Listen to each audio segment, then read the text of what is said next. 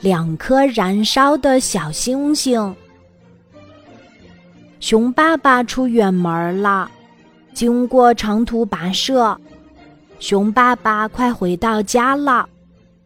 就在这时，下起了暴雨，把熊爸爸全身都淋湿了。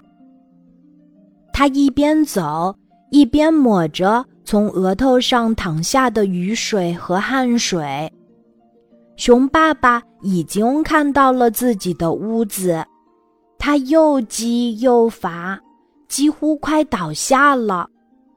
可是他再仔细一看，屋里亮着灯，在被照得明晃晃的窗玻璃上，熊爸爸看到了一团熟悉的黑影。那团黑影一动也不动。仿佛是粘在玻璃上的，熊爸爸心里升起了一股暖流。熊爸爸的眼睛有点湿润了。熊爸爸浑身是劲儿的走了起来。熊爸爸刚到门口，窗玻璃上的黑影就消失了，门被啪的一下打开了。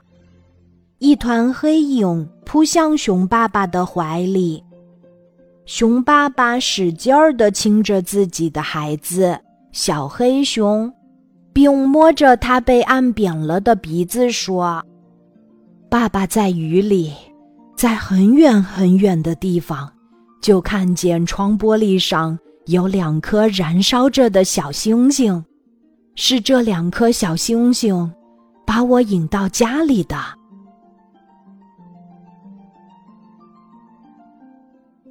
今天的故事就讲到这里，记得在喜马拉雅 APP 搜索“晚安妈妈”，每天晚上八点，我都会在喜马拉雅等你，小宝贝，睡吧，晚安。